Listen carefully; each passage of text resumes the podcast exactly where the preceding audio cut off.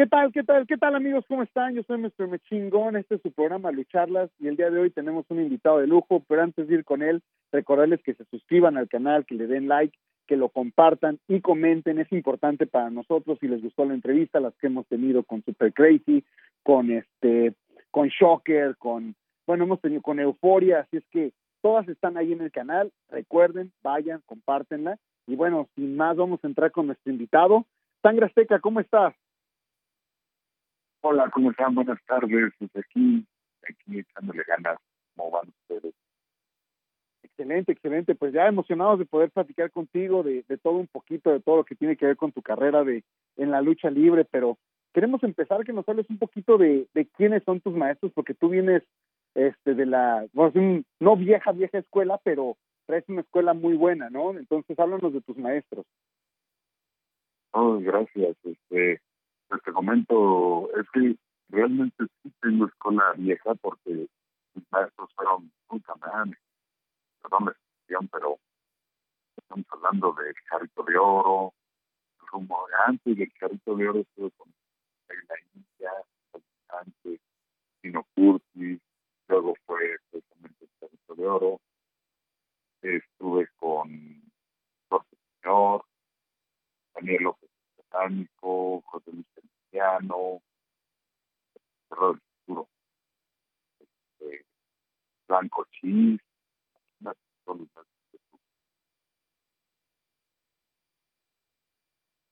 Ahora háblanos un poco de cómo eran los entrenamientos en esa época. Con, platicamos con Euforia, que también estuvo, estuvo entrenando con Satánico. Platícanos un poquito de cómo eran los entrenamientos en, en ese entonces, cómo, a cómo han cambiado a lo mejor a hoy en día pesados, muy pesados, mucho, mucho, mucho, mucho fortalecimiento, mucho subir y bajar escaleras. A México le dábamos a 10 vueltas subiendo y bajando escaleras. Este, el acondicionamiento era muy exigente. Eh, que nos hacía forzosamente ir a entrenar tres veces a la semana a la empresa obviamente los tiempos cambiaron. Ahora, antes de salirme del consejo era por seis, pero en aquel tiempo sí, nos traían en joda. La mixta no ha cambiado cosas. Es un entrenamiento, pero por cuestiones de, de trabaja bastante. Entonces el desgaste eh, muy extremo. Entonces lo redujeron a un entrenamiento, por ejemplo, era lunes, miércoles forzosamente presentarte a entrenar. Eh, y hablamos de acá afuera, pues se puedo hablar muy poco porque ahora no he entrenado yo con gente de acá afuera, eh, pero pues yo doy mis clases, doy clases realmente no lo que hacer. Entonces, lo que te enseño, lo que a mí me enseñaron, trata de llevar la línea, no la trata de perder. Entonces, que te digo, ¿no? O sea, afuera soy maestro, dentro de la empresa entrené con base de, dentro de la empresa, y aparte también me tocó dar clases dentro de la empresa. Que te digo, bueno, pues, solo hay entre un entrenamiento entre para profesional y un entrenamiento, como se dice vulgarmente, de arena chica, ¿no? Tiene mucha diferencia. Ahora, háblanos un poquito de, de tus, obviamente tú has, has, tenido la oportunidad de viajar a varias partes, una de ellas ha sido Japón. Háblanos tanto en el aspecto luchístico, cómo fueron esos viajes a Japón, como en el aspecto personal, el llegar, la cultura, la comida, todo cómo cambia. Y si estuviste allá entrenando, ¿cómo sentiste que era diferente a, a lo que se hace en México? Sí, todo cambia, ¿eh? nada es igual, nada, nada, nada. Me tocó la fortuna de ir solo a Japón, de estar viajando solo. Entonces, pues yo, cuando ya llegué, eh, fue con la New Japan. Entonces, se entrena desde muy en la mañana, se termina como a las 3 de la tarde, solo te dan dos horas de break, que es que sales a desayunar, a almorzar, a comer, descansar un rato, y regresas otra vez al entrenamiento. En la mañana está con, con un poco de lucha, lucha, ay, como, que no es lucha libre, sino es algo así como jiu como mucha llave, mucho amarre, mucho, mucha patada, que nada más tarde es lucha libre, pero ya es con veo veo de lucha libre, son cosas muy distintas. Entonces el entrenamiento empezaba como a las nueve de la mañana y terminaba a las doce. Luego descansábamos dos o tres horas, no recuerdo bien. y regresábamos a otro entrenamiento que estaba de una o de dos de la tarde, mando de cuatro de la tarde. Eso era diario en la Liga Pan, de la Liga Pan. Este, la lucha libre es completamente muy distinto, o a menos lo que a mí me tocó, porque, pues lo he dicho japonés, patada y trompón, patada y trompón. Entonces, en aquellos tiempos no era mucho lo aéreo. Estaba de evolucionar con la empresa Osaka Pro Wrestling, pero sus luchadores eran muy aéreos, muy teatreros. La Niña Pan sigue una línea de lucha competitiva. Entonces, eh, hasta la fecha, si mal no estoy un poco abiertos ahora en la actualidad a lo aéreo y cosas de esas, pero sí en sí este, era más, más lucha, más arroz de lona. Muy raro luchar que volara en la Villa Panicrocas en la actualidad, ¿eh? todavía puedo apostarle que no hay luchadores aéreos. En cuestión de comida, pues no, cambia totalmente sabor al paladar, ¿no? Encuentres que, que vaya a lo que estamos acostumbrados aquí en México. Entonces, yo me aventaba hasta tres meses siendo francos. Llegaba el primer mes y ya me sentía desesperado de comer un poco de acá de México. Yo soy muy acostumbrado a que por todos los domingos chilaquiles, todos mis almuerzos dominicales son chilaquiles, camitas o barbacoa. Imagínate estar allá que no hay nada de eso. Entonces, sí era, es desesperante, ¿no? En, algún momento llegas ya estar por varios tiempos por allá, ¿no? Ahorita que estamos hablando de la comida, me gustaría tocar una parte diferente a lo de la lucha libre, sino a ellos como cultura, ¿qué los, ¿cómo los veías en cuanto a cultura, en cuanto a educación, que, que tú veías que en México dices, bueno, es que esto no, no sucede para cruzar la calle o para, o sea, para, lo, para el día a día que llevan ellos, cuando tú llegaste allá, ¿qué te, qué te impresionó? Pues es que de, realmente, si a mí me preguntas, tú los están en un país en estado, que gracias a Dios han sido varios, este, yo amo Japón, ¿eh? amo Japón, al, mil por ciento lo amo. Su cultura, su tecnología, porque ahí sí hablamos de tecnología de punta, no estamos hablando de tecnología, lo que estamos acostumbrados aquí, ¿no? O sea, nada, nada, nada, nada que ver con lo que hay aquí, lo que hay allá. Hablo de aquí en México. Pues yo creo que hasta en Estados Unidos, o sea, no, no, no, no, no se compara la tecnología de ningún país del mundo con lo que es Japón. Agrégale una eh, muy respetuoso, respetuoso, muy atentoso, al menos, también hay que agregar que como luchadores cierta cierto trato con la gente, ¿no? La gente Entonces, fui una de esas personas afortunadas no soy en la actualidad una persona que, goza del cariño de la gente y que tengo cosas ahorita pero no, no, no nada que ver, nada que ver. Yo lo amo, amo Japón y lo mucho. No como para quedarme, pero sí como para disfrutarlo un buen rato, un buen tiempo. Y hablo porque si tuviera la oportunidad de quedarme, sí me quedaba, lo prometo, pero no va conmigo su estilo de comida, no van conmigo eh, otro tipo de situaciones o no van con mucho de nosotros estamos acostumbrados pero no lo cambio, ¿eh? Japón no lo cambio por nada. Ahora vamos a volver a, a, lucha libre. Este, trabajaste bastante y tenías unas, unas luchas este, que hoy las vemos con Ricky Marvin.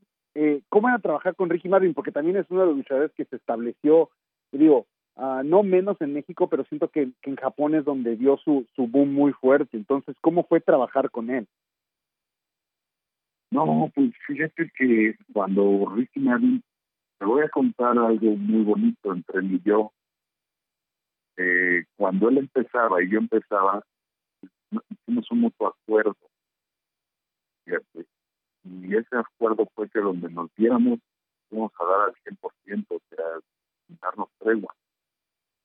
Entonces, ya cada que veíamos a dónde nos tocaba y con personas estaba y luego no, yo lo personal decía, y me toca con Ricky Martin, va a ser Madrid.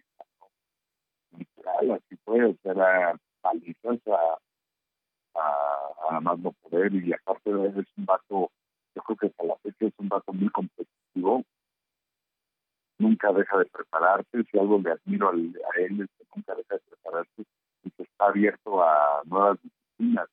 Hoy por hoy es un cabo que, entrena jiu-jitsu, entrena mucho de ese tipo de lucha, de pelea. Es un vato que sí está muy preparado, no, que no deja nada al, a la buena suerte. Eh, entonces luchar con él era un deleite. Era un deleite. Lo admiro mucho, o, quiero mucho al vato. Y gracias a él también puedo decir que los fuimos fuimos tal vez un mal necesario para cada uno. Y este, tanto él como yo, fíjate, él hizo su carrera más en Japón, yo la hice no nada más en Japón, en todo el mundo. Entonces, tuvimos la fortuna de que el mundo nos abriera la puerta.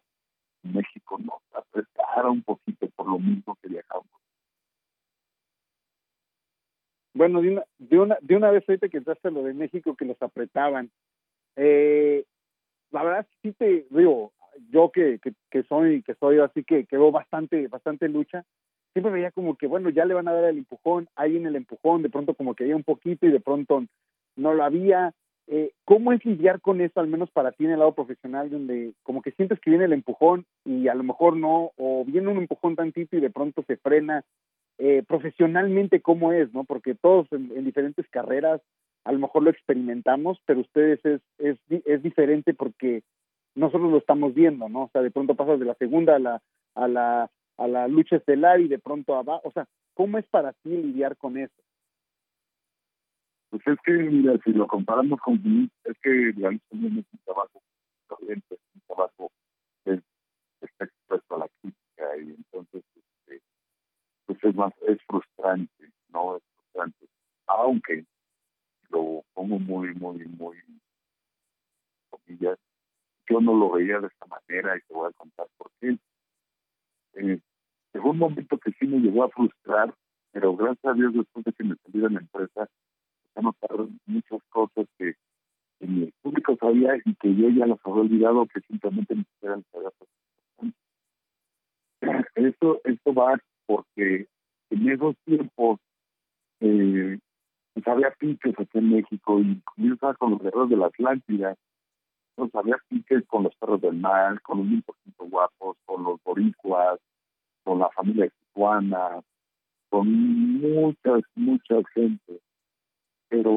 Podía yo culminarlos junto con el último guerrero en ese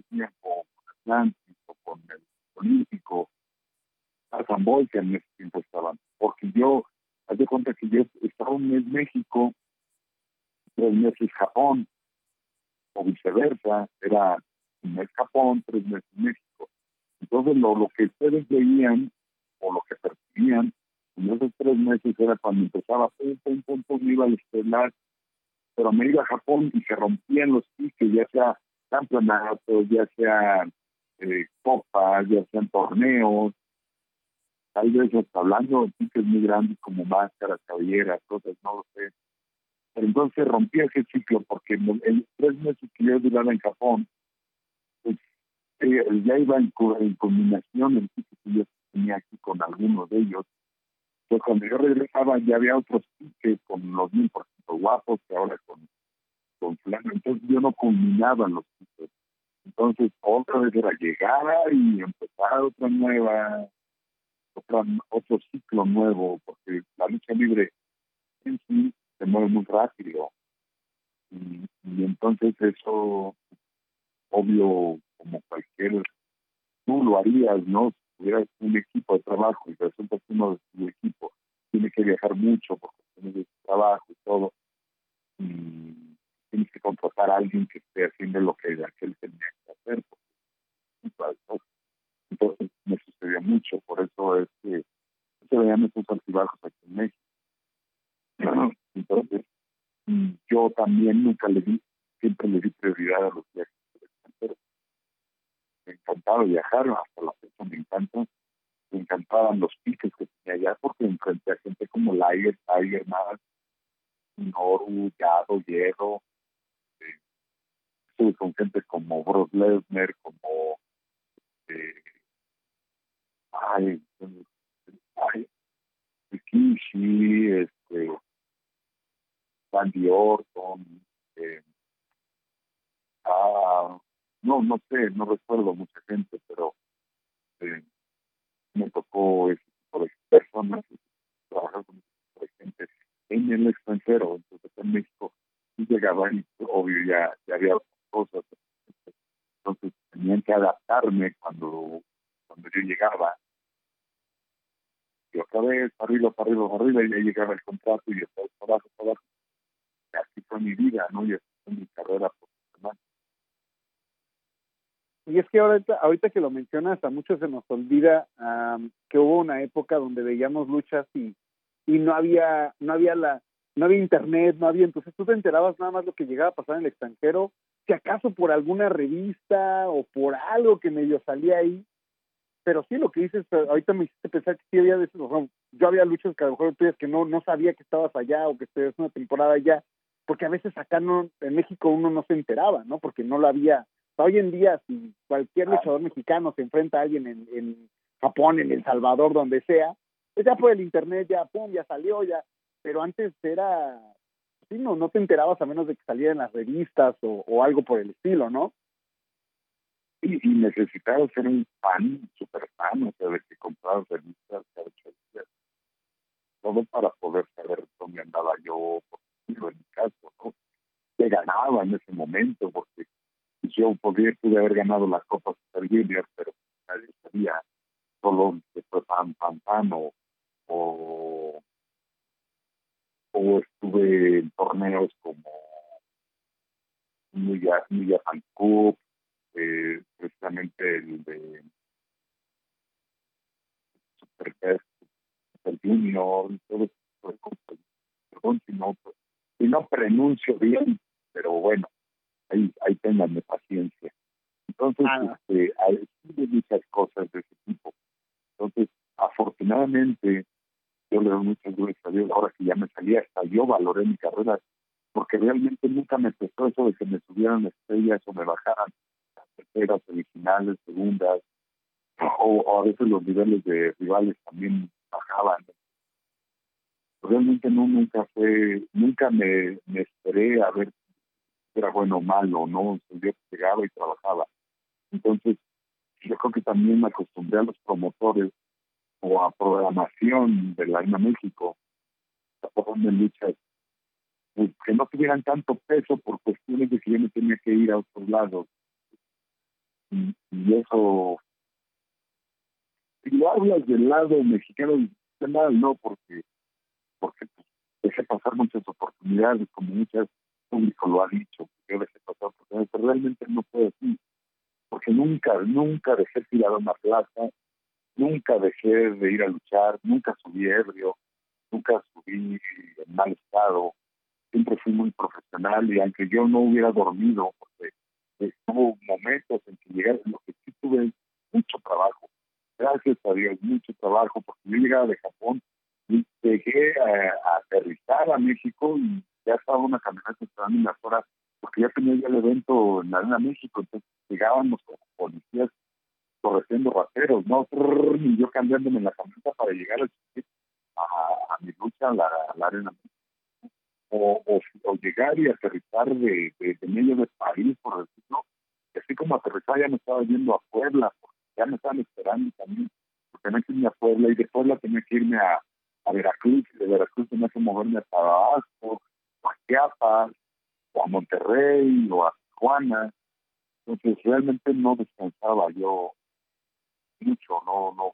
De hecho, en los 20 años que estuve en la empresa, eh, quítale cinco años, estos últimos cinco años que estuve, de ahí para atrás, o sea, no supe lo que eran vacaciones. Siempre estuve moviéndome, moviéndome, moviéndome, porque tenía muchos compromisos de cumplir, tanto televisivos como luchísticos, como con radio, radiodifusoras, porque hoy es más fácil, hoy me estás entrevistando a, la distancia, ¿me entiendes? Antes tener que presentarte a la radio, a la televisión, a sesiones de fotografía, irte a luchar, eh, viajar en autobuses. Yo llegué a viajar desde bochitos hasta limosinas, helicópteros, avionetas, porque yo tenía que estar en un lugar y ya me estaban esperando. Tenía que bajar y así como bajaba, agarrar la maleta y vámonos. Entonces, ni tan mal, tal vez si tú como aficionado lo ves, digas, no manches, siempre lo tuve en segunda, no lo aprovechaba. Ah, no fue así, o sea, realmente trabajo tuve suficiente, experiencias tuve muy buenas, no nada que respetarme, ni a mi carrera, ni a la empresa. Al contrario, si yo me, enfoco en que me fue mal, pues entonces voy, voy a ser un luchador frustrado, enojado con la vida y ni voy a disfrutar lo que hice y tampoco voy a hacer lo que pasó. No, sangre seca no sería quien es hasta ahora, ¿no? Y gracias a Dios, gusto, estoy tranquilo.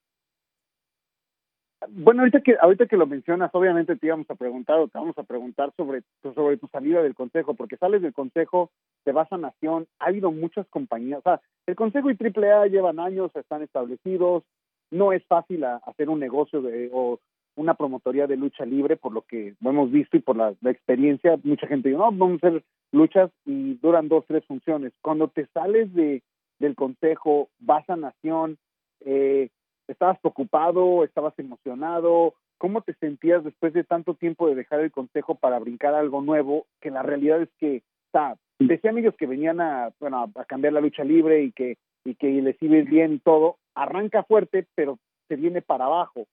Cuando haces ese cambio, ¿cómo, cómo fue? Uy, amigo, no, no, no. Eh, cuando yo me salí de la empresa, muerto de nervios, mucho miedo, imagínate 20 años.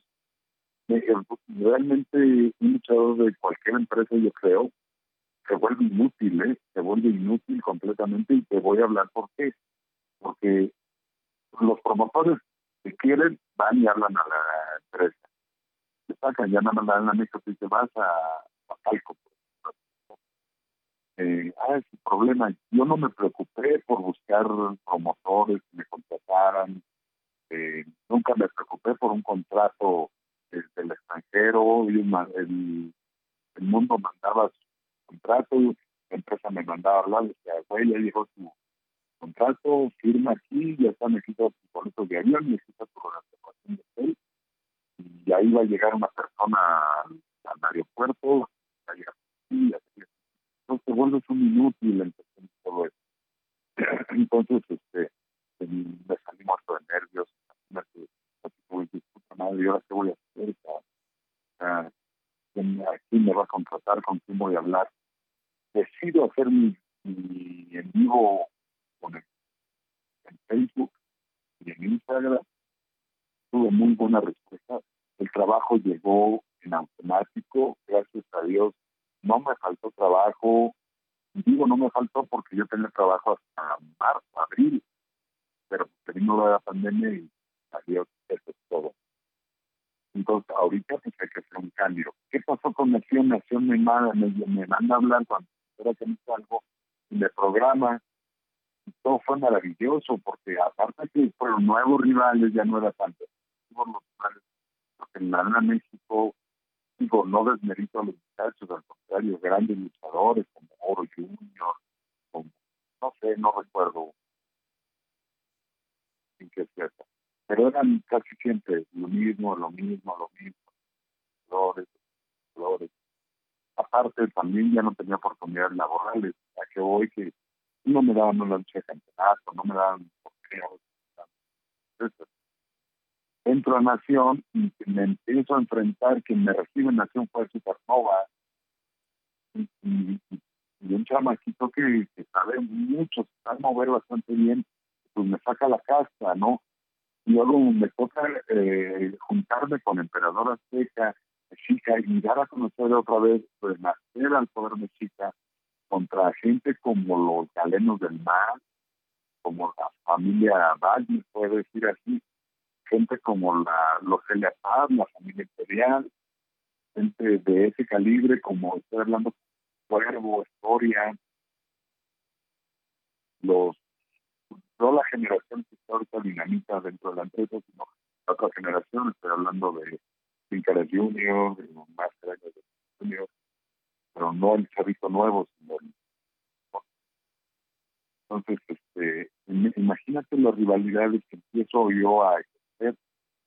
Eh, se revive, por decir, con los Alvarado, eh, bueno, con la máscara. Se quiso hacer algo con ellos, con los Alvarado, pero desafortunadamente no se había pasado con Nación Lucha Libre. Se quedó en stand-by. Esperemos que regrese y, y se revivan todas estas cosas. Si no, pues debemos saber otra pero tampoco fue tan grave, ¿eh? tan grave. yo me siento muy bien con todo lo que sucedió. Ahora, bueno, ahorita que, que mencionas, hablamos, vamos, ahora sí que vamos a regresar en el tiempo a la época donde estuvo, porque mucha gente habla de, no, que la época del toreo y demás, no me gusta decirme tan atrás porque no, no, no me tocó, estaba muy chavo, pero me acuerdo mucho esa época que mencionaste tú, donde estaban los perros del mal, donde estaban los guerreros de la Atlántida, donde está la Arena México era cada ocho días se, se llenaba, ¿no? Y el viernes era espectacular, pero los martes a, su vez también, ¿no? Estaban eh, los perros del mal, todo. ¿Cómo fue el, el, vivir esa el vivir esa época donde llegabas y había esa euforia por por la siempre la ha habido, pero en ese momento más de, de la lucha libre? Maravilloso, amigo, maravilloso. Eran llenos totales Era la muerte llegar, porque el viernes, desde las 11, 12 del día ya estaba, ya había mucha gente afuera en la calle. Entonces, yo en lo personal llegaba muy temprano si podía, cuando solo tenía lucha para la Arena México. Yo llegaba muy temprano, me ponía a entrenar, salía y compraba algo de comer, me volví a entrar en la Arena México había la costumbre de los luchadores que nos subíamos a la ciudad a solearnos. Entonces, pues, me subía a solear y desde arriba veíamos el movimiento de la gente y decíamos, no manches, hasta la madre hoy. Están llenos totales. Cuando no era así, que teníamos que llegar, eh, porque se nos llegar dos horas antes, entonces teníamos que llegar y la fila de la México, y estamos hablando solo de la de, de, de la Loza, la entrada de Río de la Lota, o sea, estaba la fila hasta el, cruzando el semáforo eh, eh, sobre Avenida Chapultepec, antes de cruzar Avenida Cuauhtémoc, ya estaba la filota de carros hasta allá esperando para entrar a la Arena México. Entonces llegábamos, teníamos que cruzarnos toda la, la filota para que nos dieran chance de entrar. Entramos en contraflujo dentro de la arena porque la fila ya estaba hasta la hasta adentro, a la arena. Era, era, era algo, ay, no sé, muy maravilloso, bien bonito, muy bonito. Y la gente pues quería llegar en carros, pasado, para entrar a un show, porque tomando la foto, y salirse del carro porque ibas avanzando y tomando la foto hasta entrar al estación exclusivo para nosotros. Ahora, eran caos, eran llenos totales. Llenos. Oye, mencionaste, llenos, perdón. Llenos eran que en aquel tiempo eh, se vendían los eventos como los aniversarios, o cosas así, que por que tú lo vieras, se vendían en pay per view, en televisión, imagínate. ya estaba llena la arena. Sí, sí, bueno, yo, yo recuerdo esa, esa época, me tocó, me tocó a mí, me tocaba ir a la arena y demás, y lo, lo disfrutamos bastante, porque se disfrutaba mucho el, eh, creo que ahora vemos la parte donde se ve una arena vacía y la arena con, con gente, y sí, o sea, eran, o sea, era, el viernes era lo que tenías que hacer, ir a las, ir a las luchas, y este, las rivalidades, todo lo que había, y fue creo que en ese momento donde el consejo tenía muchísimo talento, ¿no? O sea, donde había ahora sí que para aventar para arriba en cuanto a, a luchas y, y, demás. Pero ahorita que mencionaste es lo que quiero, que quiero tomar. Tú dices que llegaban a, llegabas a la arena y eso que mencionaste, entonces suben, se asolean en la azotea o cómo, cómo, platícanos, porque queremos saber obviamente como, queremos saber un poquito más de lo que pasa detrás. ¿Cómo es? Llegas, subes a la... O sea, platícanos un poquito de cosas que ustedes a lo mejor hagan, que nosotros a veces como, como medios o como aficionados nunca nos enteramos asolean, dónde, qué hacen. Es que los luchadores somos cosas raras, ¿sabes? Eh, ya para, normalmente nunca andamos en bola como la gente cree. Eh, eh, por sí yo en lo personal, te hablo de mí, yo llegaba a la arena, tenía mi locker, me cambiaba, me ponía mi ropa para entrenar, este, entrenaba mis pesas, echaba mi sagurazo, yo soy una persona muy perezosa, ¿sabes? Y, me encanta dormir. Ah, perdón, pero ese es mi tiempo favorito.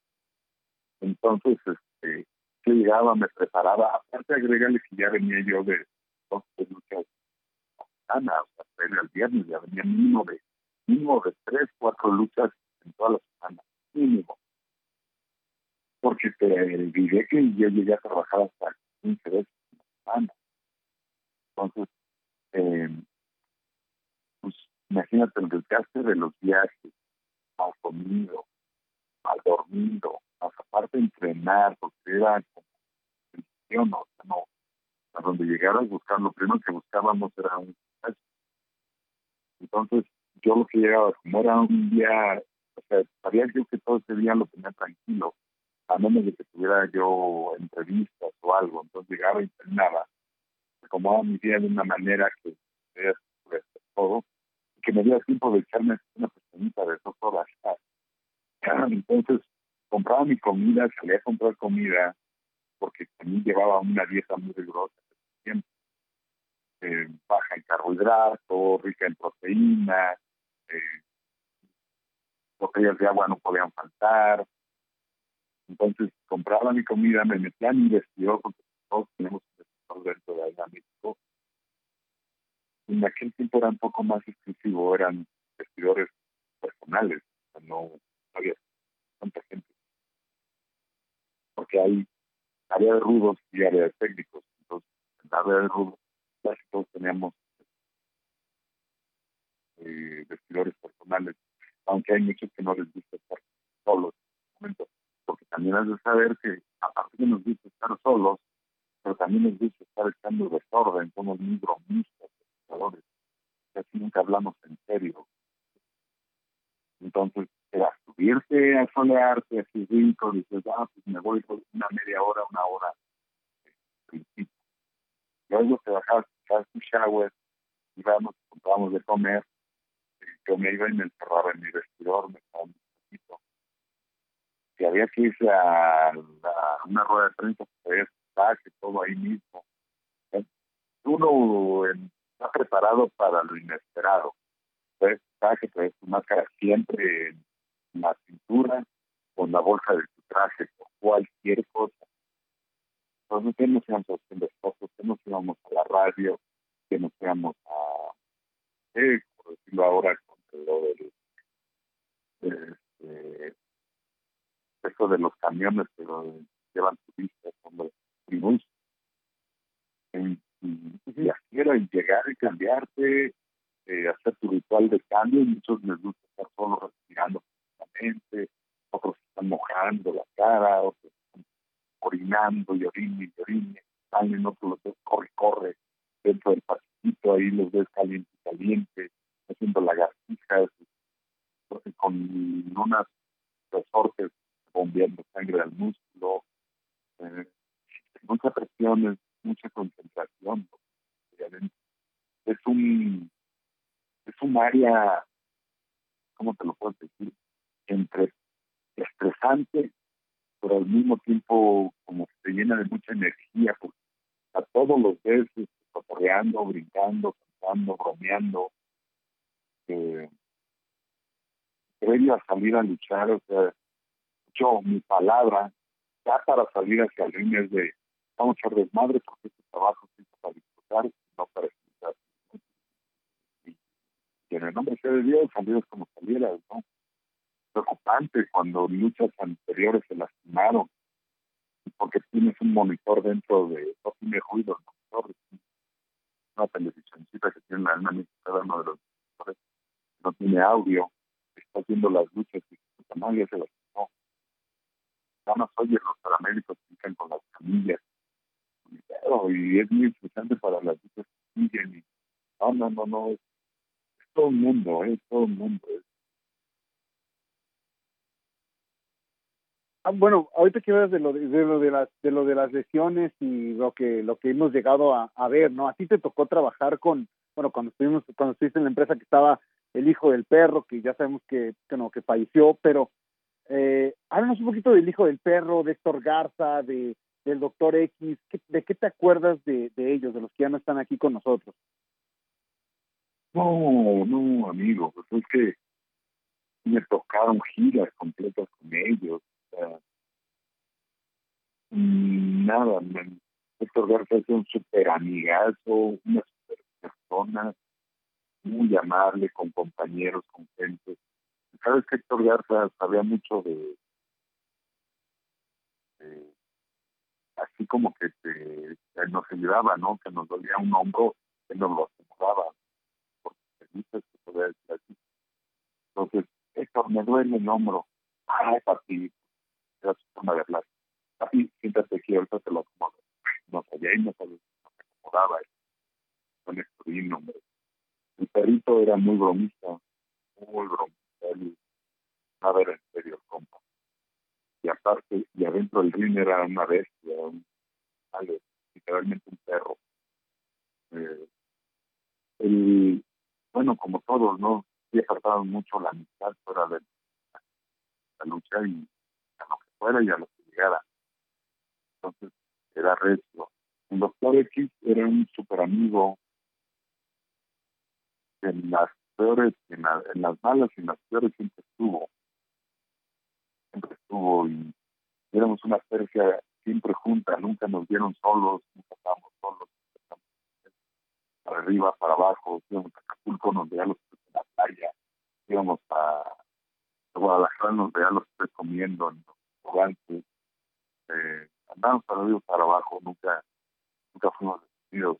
Y yo creo que por parte del éxito tuvo Guerrera, en el momento que éramos muy, muy. Eh, digo que tuvimos la, eh, tuve la, la fortuna de hermoso deporte. Ahora, mencionas el hermoso deporte de lucha libre, pero hemos platicado con varios luchadores que hemos tenido que, para recordarles que escuchen las demás entrevistas, está con Super Crazy, con Psycho Clown, con este con Euforia, con Solar. Hemos tenido muy buenas entrevistas, pero siempre hay algo que les preguntamos, eh, que es, es más fácil, tú entras a la lucha sin ser el hijo de, sin tener un parentesco dentro de la lucha libre, sin, o sea, tú entras por, ahora sí que, bueno, porque a lo mejor te gustaba o algo, pero sin tener un, a lo mejor un parentesco o alguien que te fuera jalando. ¿Qué tan complicado, qué tan difícil y diferente es de el hijo? O sea, si tú hubieras sido el hijo de hubiera sido diferente a, a, no serlo? O sea, ¿sí hay, una, ¿sí hay un factor ahí o no? Pues es que yo no soy hijo de nadie, y hablo chicanamente. En donde dice el, el Espíritu Santo, ¿verdad? Pero yo no tengo familia en el deporte, soy el único deportista profesional. Logró hacer algo. Creo que hice una historia no, no se compara con nadie. Mi historia hice lo que tenía que hacer para lograr lo que soy. Entonces, eh, insisto, no se me compara con nadie. Tengo una, historia limpia fuera hasta que lo logré. Quien me recuerde, pues recuerda a sus inicios, recuerda quién fue y lo que hizo, ¿no? Yo creo que como yo no podría decirte que tan difícil sea, pero según yo y las críticas, es complicado ser junior porque siempre va a haber parentesco, ¿no? De la misma gente, que su papá era mejor, o le dio mejor el nombre. Es una carga muy pesada ser un junior. Ya ahora que salga el mío, pues ya le preguntarán que está empezado el junior, ¿verdad? Ah, es el agarra el junior. Y tienes un hijo, tienes tienes un hijo que piensas meter a, a la lucha libre o Sí, de hecho le está entrenando el pavo, entrenando. Eh, no sé si va a ser junior, ya no sabemos. Pero sí lo estoy preparando. Eh, yo lo inicié de cero. Y ahora, pues, por si ya entrena con gente como Sanido, Espanita, La Tira Salvaje, ya, ya se roza con gente más menos, pero universitaria. No lo he soltado todavía porque soy, soy papá gruñón, ¿eh? Soy, soy, me termino la escuela primero y luego, luego la, lucha. Bueno, primero lo. Entonces voy a asumir que sí es tu hijo biológico. Ah, sí, sí, sí. Entonces sí, va, a ser, va a ser muy interesante. ¿Tú cómo eres? Ah, platicamos con Euforia de esto y nuevamente les recordamos que bajen el, el otro con Euforia y hablamos con él sobre, sobre el ir porque el hijo de él ya está en el consejo y todo y, y nos dijo que él se trata de, lo entrena y todo, pero se mantiene un poco lejos y es como complicado el, el ahora sí que la, la relación. Contigo, ¿cómo le haces?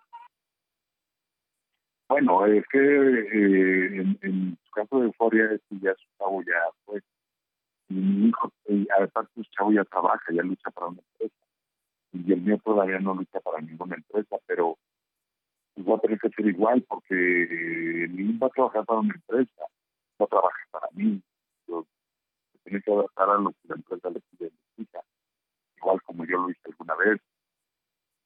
Y si en su momento me llegase a pedir una, una opinión, un consejo, y o no me lo pide, pero si yo lo veo le daría mi opinión, pero Rachel es muy celosa. este, no es como cualquier carrera, es una carrera que se coge muy aparte. Este, entonces, no sé todavía qué me voy a enfrentar cuando él llegue a ser junior. Ya esté luchando, no sé, no, no me voy a poder meter en muchas cosas porque al final de cuentas él tiene que volar y tiene que empezar la vida con sus complicaciones y sus, sus de la vida. Entonces, pues creo que él va a tener que enfrentar. Mi trabajo va a ser eh, y prepararlo mentalmente, físicamente y físicamente. Después de ahí, cuando él ya entra en el vuelo, pues, lo tiene que intentar darle salida a lo que tenga que hacer. no sé, no sé cómo voy a hacer, pero conociendo mi empresa, porque tengo muchos años en ella, iba a tener que enfrentarse solo a lo que, está por ahí, ¿no? Esperemos y tener la fortuna de compartir el ring con él o, o compartir experiencias de lucha. Por decir, mira, alguien que yo admiro mucho, mucho, mucho, mucho, mucho, y él lo sabe, siempre se lo he expresado, eh, es al fantasma, al hijo del fantasma, al señor fantasma. Una, porque el chavo estudió, es un joven que sacó carrera y todo, de hecho ahora. Su papá siempre está atrás de él y siempre andan juntos. No se mete en su carrera, pero siempre andan juntos. Me imagino que puede dar algunos tips, algunas pláticas, todo padre, pero el cabo se sigue moviendo las propias de la carrera, ¿no? Y ojalá ella tenga la fortuna de compartir su carrera de mi hijo, verlo triunfar, que es lo que más me encantaría. no tanto meterme, ser un metiche en su carrera, sino verlo triunfar como cualquier padre sería un deleite. Creo que eso que mencionas es muy importante porque lo, hemos, lo platicamos con, igual a su vez con Hechicero, que nos dijo que se estaba preparando, que está tomando clases de, de locución, que está tomando eso, que está, y dijo que eso para él era, para él era importante y creo que sí estamos en una etapa donde te tienes que preparar, ya estamos con lo de redes sociales, está, está, ya tienes que estar a lo mejor luchador no como antes que nada más luchaba sin estar preparado en otros aspectos, así es que qué bueno que lo, que lo menciona y también para otros, para otros luchadores, ¿no? Para que sepan que hay una responsabilidad, que escribir algo en redes sociales, que hacer algo en redes sociales, que está, que ya están bajo una lupa a lo mejor más grande, ¿no? sí. sí, de hecho yo, aunque ya estoy medio grandecito, este, pues ahorita aproveché la pandemia, por decirlo, y he estado terminando mi abierta, ¿no? A un examen la gracias a Dios me bien y lo voy a estudiar a la veterinaria, que es otra de mis hobbies tengo, ¿no? Me encanta eso yo creo que en esta vida no hay que limitarse a una sola cosa. Digo, cuando ya te va bien, pues no tienes el tiempo para hacerlo. Porque yo te lo digo así. Yo me fue muy bien en la lucha libre que no tuve tiempo para más. O sea, era luchar, luchar, luchar, estar en, sesiones de fotos, en radio, en televisión, citas eventos, viajar y dormir dos tres horas corriditas a veces era, era, muy bueno. ¿no? Pero ahorita tenemos tiempo para hacer las cosas y porque ya también ya tengo el tiempo suficiente, ya estoy viendo también un futuro, un futuro digno para mí, me lo merezco, la verdad, me merezco algo, una vejez larga y haciendo lo que me gusta. Y obviamente cuando, empiezas la carrera, la carrera de luchador, este tenías un, o no que tuvieras un plan B porque pensabas que no la fueras a hacer, pero sino llega un momento donde por edad y demás tienes que, hacer, dejar un poco la lucha. ¿Cuál era tu plan B? ¿Qué querías hacer? ¿Tener un negocio? ¿Dedicarte a algo más? ¿O, no, no, o no lo pensabas cuando tenías 25 años, 26 años? No, fíjate que no. Creo que me concentré tanto en, en mi vida, en mi vida profesional, y, y siempre me quise ver como una persona exitosa. Y te lo digo porque tenía la presión por decir, mi hermana terminó su eh, los primos con los que yo viví, eh, me enteré porque yo me salí muy joven de mi casa, me enteré que ya estaban estudiando por decir en un momento y eran en ¿no? Yo fui el más burrito, el más burro, siempre fui el más burro, más, y burro porque empecé a trabajar desde muy joven. Entonces, nunca tuve un plan B, yo, yo tenía que ser alguien, alguien en la vida. La lucha libre me dio la oportunidad, porque antes de haber que antes de ser luchador, pues yo quería irme a las Olimpiadas, era corredor de 100 metros planos, tanto longitud, 10 mil metros planos, relevos. Entonces, este, cuando me, hago luchador, pues me empieza a ir bien, empieza a ganarme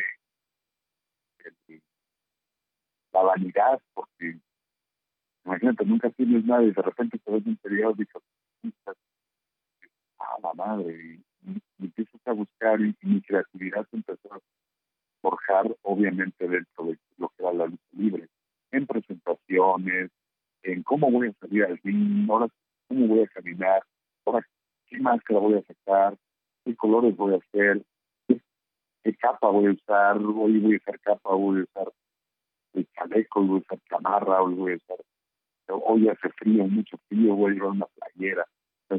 toda mi creatividad se fue dentro de la lucha. Nunca pensé, cuando me empezó a ir bien, sí pensé en muchos negocios, negocios y, tronaron porque precisamente como yo viajaba pues dejaba gente al frente y pues me robaban, se desaparecían, no abrían, abrían tarde, abrían, eh, tarde y cerraban muy temprano en todos los negocios, fueron, fueron hacia abajo y perdí mucho dinero en cuestión de ello, ¿no? Entonces me dijo, ahora con el tiempo lo digo a mucha gente, está yendo bien, güey, junta tu dinero y espérate a que pase y ya hace tiempo porque al ojo, el, al, el, al ojo del amo del caballo, y literalmente. Entonces ya no tuve tiempo cuando escuché uno, dos, tres negocios, hasta cuatro, me parece, y eran negocios en grande porque, por si en alguna ocasión me, me metí a cursos y estudié lo de la luz fotovoltaica. Entonces me asocié con personas y para poner paneles solares, convertir la luz del sol en luz este, voltaica para su casa, ya está con, medidor o sin medidor y todo eso. Entonces este, me asocié mi inversión me operan una rodilla cuando regreso ya ni la oficina fue el último golpe duro que tuve económicamente. Entonces opté por seguir luchando, trabajando, mi dinero y ahí que estoy acá afuera, pues, tratando de ver en qué voy a invertir mi vida, no mi tiempo y mi dinero ahora. Pero porque ya tengo el tiempo, o porque no había pensado antes. uno de mis grandes hobbies son los animales, voy a tener granjas de conejo para que engorda, para consumo humano y para para crear más, ¿no? Eh, ya fui el mejor de acá de Naucalpan, Estado de México, me premió la, la me, premió como seis años consecutivos, me regalaban gallinas, me regalaban borregas, me regalaban premios mi carne fue la mejor, son los mejores animales. Entonces, hoy que tengo el tiempo, ¿por qué no estudiar la veterinaria? No, me gusta. Bueno, esa, esa, esa faceta todavía obviamente no no teníamos no, no la conocíamos este y también lo que mencionaste de, de, equipos y todo eh, creo que sí fuiste uno de los luchadores que a veces uh, me imagino que llamaban de otros lugares por por lo atractivo que era el equipo, ¿no? A lo mejor, hace rato mencionaste de Francia, ¿no? Pero a lo mejor en Francia no sabía mucho de lucha libre, pero te veían a ti y decían, no, pues es que visualmente se veía como, tráetelo para, tráetelo para acá para una función o, o te veían en algún otro lugar. Los equipos tú los estabas diseñando, porque tú fuiste como de los primeros que implementar ese lado como de muy a seca y los equipos siempre llamaban la atención. La, tu máscara ha sido, este, a mí se me hace una de las máscaras más padres que hay en, la lucha libre eh, ¿Tú lo estabas diseñando? ¿Cómo estabas sacando esto? Sí, yo, yo, yo, yo ideaba, bueno, no lo hacía solo junto con la persona porque sí, hay una, un equipo muy que es el, no sé qué es el casco de Guerrero Águila, que se acaba todo dorado. Sí. Lo hice junto con un, ay, no recuerdo su nombre, perdón, perdón, me encantaría darle créditos, pero no recuerdo el nombre un trabajo para Televisa. De hecho, él, él, fue el que hizo los trajes de una película que se llama Apocalipto. Son los trajes de Apocalipto. Okay, okay. Entonces, tuvimos la fortuna de conocernos, platicamos, y, y le dije, güey, yo quiero hacer esto. Yo siempre he hecho, si te das cuenta, en mis equipos, siempre no olvidando lo azteca, que siempre me tiro a la época, ¿me entiendes? por decir, eh, este equipo en lo particular sacamos una pesquera que es de látex. Entonces el calendario sueca del centro tiene una lengua así como muy roquerona, muy diabólica. La lengua está muy, muy afuera, usaba unas sí, se pueden decir así, este, látex también legales. Eh, y el casco se trabajó, hicimos experimentos un casco, hay que saber que no es 100% este, fibra de vidrio, fibra de vidrio, le puso este, arte, le puso, este, ¿cómo se llama? Con lo que hacen los, las casas. Por ahí échame la mano en este nombre. Ah, ¿cómo el, el, el material o? El material con el que hacen los platos todo, ay, se me fue el nombre. Bueno, es toda una obra de arte ese, ese casco, el puro casco, que ahorita me acuerdo en el camino. Entonces, este, se hicieron pruebas para que se hiciera y todo. La parte plumífera, que es un texto de flores, pues digo, perdón, este, plumas, pues se le puso un, un envasado de plástico. No los saco ya porque está muy lastimado, no he encontrado gente que lo arregle. Tiene que entonces este, lo tengo guardado, pero sí es una obra de arte. Porcelana, tiene porcelana. Porcelana, porcelana, sí. Y tiene porcelana, tiene látex, tiene fibra de vidrio, y es un, se lo pones, está muy ligero el casco, pesa un poco por el plumaje que lleva atrás. El plumaje se le puso a modo de que se se pusiera con tornillitos, toda la cosa, que por eso pesa un poco, pero realmente es muy ligero. Los demás cascos, yo hice otros de Guerrero Águila, unas calaveras, esos se hicieron de, fíjate qué chistoso, se hicieron de cartón con, con fibra de vidrio, justamente para evitar el peso. Todo eso. Entonces, eh, cada casco tiene toda una historia y todo un proceso, no, no fueron cascos hechos nada más por hacerse. Entonces evolucioné un poco en ese aspecto te contaré que un día se me acercó la comunidad náhuatl Creo que de todas las comunidades náhuatl, como la de Guerrero y la de Chinitos, son los huesos más duros de roer porque no cualquiera entra al gremio. Tienes que saber mucho de historia, tienes que saber mucho. No puedes salirte del rango que es, o sea, penacho es penacho y el, la vestimenta tiene que ser literalmente aspecto pues yo me salí mucho de ese país moderno. Fue cuando se me acercan me empezaron a preguntar, ¿y por qué esto? Entonces, afortunadamente siempre supe contestar entonces entré en el gremio. No es que he el único que ha entrado al gremio, a no entrar el 100% a la comunidad, pero es como sí me aceptaron la comunidad náhuatl, para entendible, ¿no? Sí me aceptaron aunque no pertenezco a ellos. Y, más o menos cuánto, ahorita que mencionaste por los materiales y todo el trabajo, y, o sea, tus equipos sí llevaban una inversión fuerte, o sea, ¿cuánto estamos hablando que tú invertías en equipos? Por ejemplo, mi casco, mi casco dorado, el que es más emblemático, yo creo que ese fue una inversión como de 25 mil pesos. Sí.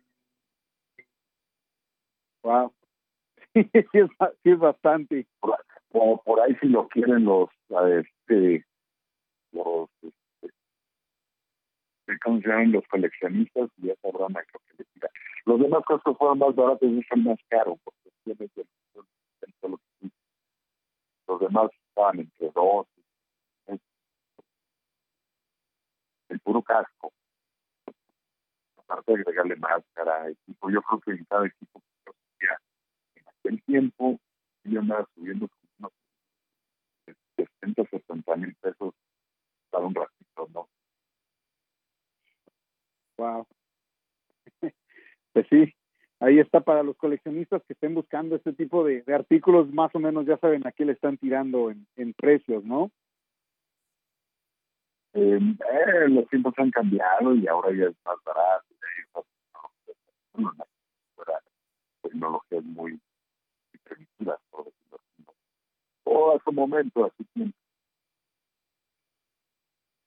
Oye, ya para ya para ir concluyendo, pero antes de no queremos dejar pasar, estamos en octubre, este se acercan las fechas de Día de Muertos y demás y queremos mandarle un saludote hasta Nueva York, nos mandaron a uno, una pregunta uno de los de las personas que nos escucha y nos dijeron que, que te preguntáramos un poquito sobre las anécdotas que hay de de que hay un payaso enano en, que se escucha en, riéndose en la arena México, que hay una viejita que, que le da este que en los pasillos en la noche y que, que un, un nahual que vio virus en este en la arena. ¿Qué sabes de esto? ¿Son leyendas urbanas? Si lo viste, virus estaba bien cuando lo vio. Mira, te voy a contar que luego llegaba de viaje a la una o dos de la mañana y tenía que salir a las 5 o 7 de la mañana estaba la cita para irnos a otro lado. Entonces, yo, como te vuelvo a repetir, soy muy perezoso. Entonces, siempre mi tiempo va a estar a expensas de mi sueño, ¿me entiendes? Entonces, yo llegué a, dormirme en la Arena México, los doctores políticos, le decía al velador, oye, esta noche me voy a quedar, después de hasta quedarme en tal, tal lugar, área de prensa Ah, sí, me dejaba abierta la puerta, entonces llegaba y me, dormía. Nunca, jamás escuché nada, nunca vi nada. Un tiempo sí me dormía porque me dormía muy obsesionado. Pues que no lo va a tener porque en la Arena México a luces apagadas no ves a dos centímetros entonces sí está súper oscura, súper oscura.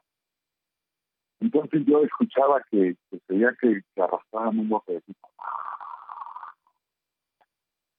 me tapaba todo a mi cabeza y decía, no manches, es ay, cabrón. Pero nada más sería como dos veces en la noche. Y una ocasión, que, que no podía dormir, pero también tiene como ventanales, no sé si te has percatado arriba. Sí, sí, puede ver el cielo. Siempre están abiertas esas ventanas, todas las vidas están abiertas. Entonces, una ocasión de mi miedo, me salí, estuve parado un rato viendo, presente que estaba tan oscuro, yo me quedé viendo hacia la, la ventana para ver algo de luz, ¿no? Y resultó que el ruido que se escuchaba, empecé a escuchar de repente otra vez que arrastraban un bote. Y, resultó que pasó un avión. Y, y, entonces el ruido del avión dentro de la arena eh, como un eco y, se oye muy fuerte, muy como que arrastran. No fuerte, así que, no se oye fuerte, pero, pero tampoco lastima, ni tampoco nada, nada. Pero se oye muy raro, que era mi mente la no, no, no, no, yo me había expresado, ¿no? Pensando en muerto. Nunca vi un muerto aparecido. Me llegué a meter, precisamente en una ocasión, empecé a, a, a, a los muertos caminé por debajo de la arena en el sótano, en el sótano está muy cabrón, ¿eh? la neta está fuertísimo. Pero sí me hacía más daño mi mente que lo que realmente pasaba. Nunca vi nada, caminé, caminé, caminé, y hay una puerta muy chiquita que sale presente hacia el ring. Nadie la visto, yo creo, el público, pero sí ahí se ve a la entrada.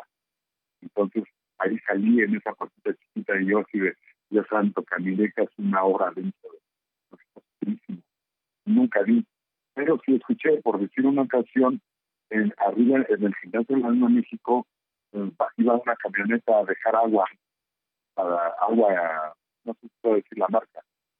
Bueno, algo Sí, sí, adelante, adelante, adelante. Para la, para la venta dentro de la arena. Entonces cuentan que el señor, porque eh, eso me tocó ya un momento de una niña que aparecía entonces me enseñaron una foto donde está, eh, hay una persona ahí de Naquicho, que es el, junto con el mariachi, es el que tiene arreglada la arena, y es el que tiene arreglado el ring de la México. Entonces le tomaron una foto con el celular, así dejas que estás haciendo cosas y te toman la foto respirado, ¿no? Entonces lo toman a Quicho y a un lado sale una niña, en el la foto cuentan que un señor que llevaba el agua en, sus espaldas cargándola, que, le, que, se encontró una niña y que le preguntó, oye hija, ¿dónde, dónde está el gimnasio del Alma México? Que le dijo, ah, sígame, yo lo llevo, y que la niña lo llevó por todos los pisos de la Arena México. Y que cuando llegó a, eh, cuando vio una lucecita, que le dijo, oye, hija, ¿qué no es el gimnasio? Dijo, sí, es ese. Y si, ya pasamos, ¿por qué no me habías dicho? cuando volteé ya no estaba la niña el señor ya no regresó, ya jamás regresó a dejar el agua. Fue, me tocó escucharla junto con el señor y el y ahora la, ya nunca regresó. No, la verdad, no ha visto nada. Y créeme que me quedé no una ni dos, ni muchas. Bueno, pues ahí está la, la, la anécdota de, de, este, para día de Día de Muertos. Oye, ¿y dónde te, dónde te vamos a ver? Te vamos a ver ahora de regreso, ahora que, que nos está volviendo medio abrir esto. ¿Regresas al consejo? ¿Te vas a triple A? ¿Dónde, vas, ¿Dónde te vamos a ver? Pues mira, acuérdate que soy de gente libre ahora, entonces donde me contraten, ahí voy a estar. Hay pláticas y hay pláticas con tanto el consejo también por ahí, de repente hemos llegado a platicar como que nos extrañamos mutuamente pero no creo yo ahorita regresar al Consejo frontamente, en el caso más momento dado eh, que me hablara. Eh, el triple A tenemos tratamientos por ahí, pero no hemos llegado a nada. Íbamos ya estábamos casi por pláticas, pero en todo la pandemia y pues, ahora que se renueve, estoy viendo que ya regresó con modalidad de autoluchas no sé, no sé realmente dónde va a decir, pero pronto nos veremos por ahí cerca en. Hay acercamientos ya con promotores que ya van a empezar ahorita desde mediados de octubre en adelante. Vamos a ver qué, qué les dice, ojalá no me hayan olvidado. Ahora que vuelvas, si supongamos que regresas al Consejo y supongamos que regresas a Triple A, ¿a quién te gustaría, con quién te gustaría trabajar o a quién te gustaría enfrentar de ambas compañías? Pues es que hay talentos, ¿no? Y la verdad es que es que ahí es donde eh, la, la burra conoció el fraude, ¿no? Porque es cuestión de negociaciones, llegar, si no llegar abajo, llegar a, desde arriba otra vez, ya que tengo todo el tiempo en México, pues es buen tiempo de respetar a los de ahí arriba. Ahorita tienen a Volador Junior, a, a los dinamitas, a, no sé, no sé, me desconecto un poco de ellos. Y claro, pues no se habla, está Saipo, está el Tejano, que tienen, y nos enfrentamos y nos hemos, y, porque Tejano y yo eh, tanto rivales como, como en la misma esquina, ¿no? Está Máximo, está Averno, que también un año no lo veo, tampoco. Y tienen sus, sus este, nuevas tercias, ¿no? Que son los, del pueblo del norte, que se llaman. Este, hay talento, hay talento porque sí nos podemos dar todavía en no. A mí me gustaría verte si regresas al consejo con los hermanos Chávez, trabajar con, con los hermanos Chávez, y si regresas, si te vas, si, si decides irte a, a Triple A con a lo mejor Octagon Junior o Místesis, este, que se me hacen muy talentosos ambos, por el, por los estilos tan aéreos, el tuyo que es aéreo, pero muy de este a ras de lona y, fuerte, entonces me gustaría ver, me gustaría ver eso. Sería perfecto, a mí también me encantaría, fíjate que no lo había pensado. Es cuestión de que lleguemos a algo, pero sí, bastante, bastante sería bueno. Eh, aparte sería un buen choque, ¿no? Juventud contra pues, o, o, o ras de lona aéreo, por eso más Correa, vemos de que están hechos los muchachos, y de que estoy hecho yo con las nuevas generaciones y nuevas rivalidades. Bueno, pues te quiero agradecer que, que estuviste aquí con nosotros, que, bueno, que, que nos tuviste bastante paciencia, que nos contestaste todo con mucha honestidad. Muchísimas gracias y recordarle a la gente que sigan bajando la, es, que qué bueno que escuchan esta entrevista, que bajen las demás y este pues que estén al que estén al pendiente. No sé si hay algo más que quieras agregar. Pues mira, yo quisiera darte las gracias por, por darme la atención que está en tu medio. Hay que agradecer al público que está de aquel lado escuchándonos, que dio la oportunidad, no sé cuántos había, creo que ha habido bastante. Y este, no, como se van integrando, pues, bienvenidos. Muchas gracias a todos, gracias a ustedes. Ahora que regrese todo a la normalidad, recuerden que la lucha libre es mejor en Así es, hoy ahorita es el momento donde le extrañamos y, y queremos que, que, regrese para volver a las arenas en cuanto estemos todos a salvo de hacerlo y se pueda. Así es que sí, disfrutar la lucha libre, la lucha libre en vivo y obviamente que regre que nos regreses a visitar en unos meses aquí al, al programa. Claro, cuando ustedes gusten, estoy en la orden. Bueno, pues ahí está, él es Sangre Seca, yo soy Mr. Machine Gun, este es su programa Lucharlas, recuerden darle compartir, comentar, suscribirse todo al canal, gracias a los que nos han escrito, que lo están escuchando en el coche, en donde quiera que lo estén escuchando, gracias de verdad, así es que con eso dicho, nos vamos, gracias, apoyo en el estudio, saludotes mi pollo, vámonos.